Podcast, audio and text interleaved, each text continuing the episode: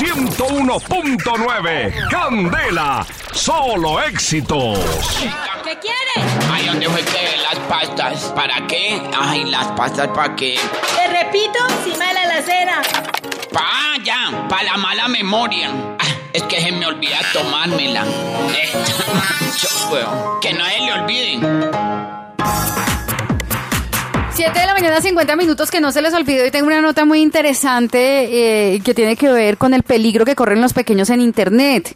Eh, así que pilas con esto, ustedes tienen que estar pendientes. Los papitos, por ejemplo, aconsejan, eh, exija a su empresa proveedora de Internet que bloquee las páginas pornográficas. Usted lo puede hacer simplemente con una llamada.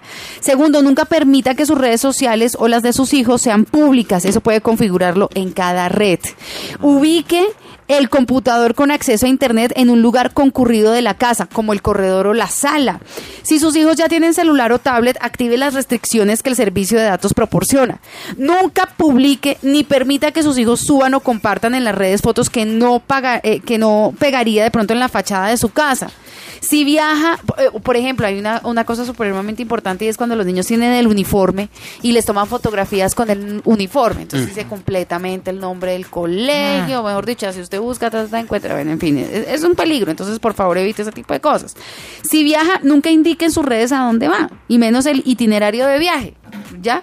Publique las fotos familiares después de regresar de su destino, Sí. no durante el viaje. Eso. Entonces la gente, hay muchos que, ay no, para que piensen que yo tengo datos. O la gente a veces piensa unas cosas que uno dice, no queda aterrado, pues. No, no importa si la gente sabe, piensa o sabe si usted tiene datos, si usted paga, si usted es prepagado, si usted es pospago, no se ponga a pensar en eso. Simplemente publique sus fotos después de que haya realizado el viaje.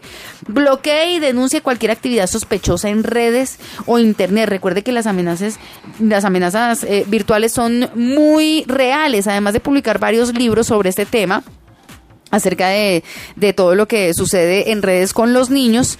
Eh, ella hizo un libro, una chica que se llama Lida, ha lanzado recientemente el cuento ilustrado En busca de. Lida, De Lida, Kaila, parauteridad. un libro dirigido a los niños, pero que también da voz a las víctimas sobrevivientes de este delito, a quienes la autora ha entrevistado a lo largo de más de 10 años de investigación. Es la historia de un grupo de jovencitos que deciden investigar la desaparición de una compañerita del colegio y valiéndose de su conocimiento en Internet y redes sociales, descubren una verdad que aterroriza a sus padres. Hay dos mundos, uno de la política y el activismo y otro el de las víctimas sobrevivientes de estos crímenes. Este libro le da voz a ellos y también es para los niños. Por favor, papitos, andemos muy pendientes de nuestros hijos. Hoy en día les están dando celulares a los niños de 5, 6 años, 7 años. Fácilmente, eh, eh, de hecho, hace unos días eh, me contó una mamita que ya le dio celular a su hijo de 6 años que había llamado la mamá de un compañerito del colegio Sí. al celular del niño de 6 años a hacerle un reclamo, que Sí. porque le había tomado la cartera de los colores.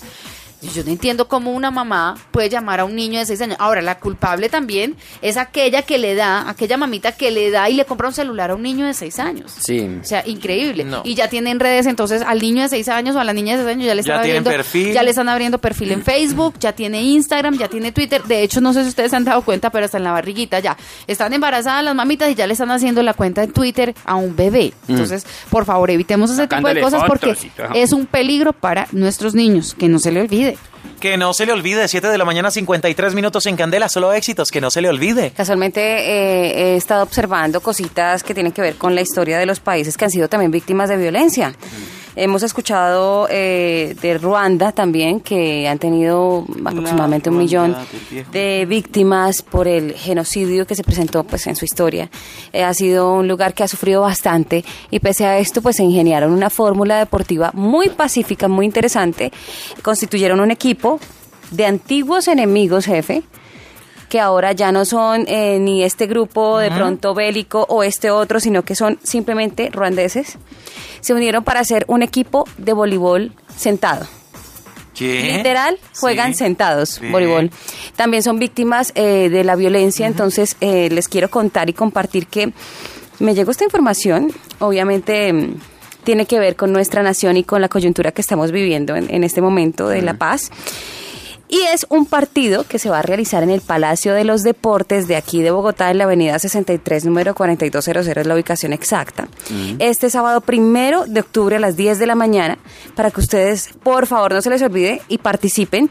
porque eh, recordando que Ruanda es uno de los mejores equipos de voleibol sentado en el mundo, conformado por antiguos enemigos, como les cuento, Sí. viene a Colombia a enfrentar a un equipo de desmovilizados, civiles y soldados retirados, todos con secuelas de la guerra, todos con una discapacidad que les dejó el otro, pero olvidando por completo ese tema y pues haciendo un llamado deportivo también a la paz para que tomemos eh, este ejemplo como eh, uno grandísimo que tiene que ver obviamente con invertirle y meterle toda la gana al deporte y olvidarnos de las antiguas em, diferencias e incluso de esas mm, directamente em, que nos afectan en lo físico, ¿no? En el caso de ellos que son admirables totalmente. Entonces, Las limitantes físicas. este tal vez es el partido más importante de nuestra historia porque está marcando el tema de la paz así grande y en la coyuntura que estamos viviendo.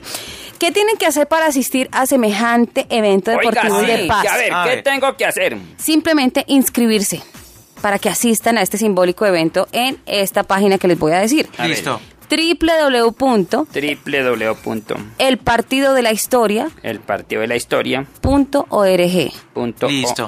Les repito, www.elpartidodelahistoria.org para que ustedes pues Ya, saquen yo- la claro. bandera. Sí, sí, muy linda. La bandera de la paz. Muy linda oportunidad. La Con bandera el deporte- blanca. 101.9 Candela.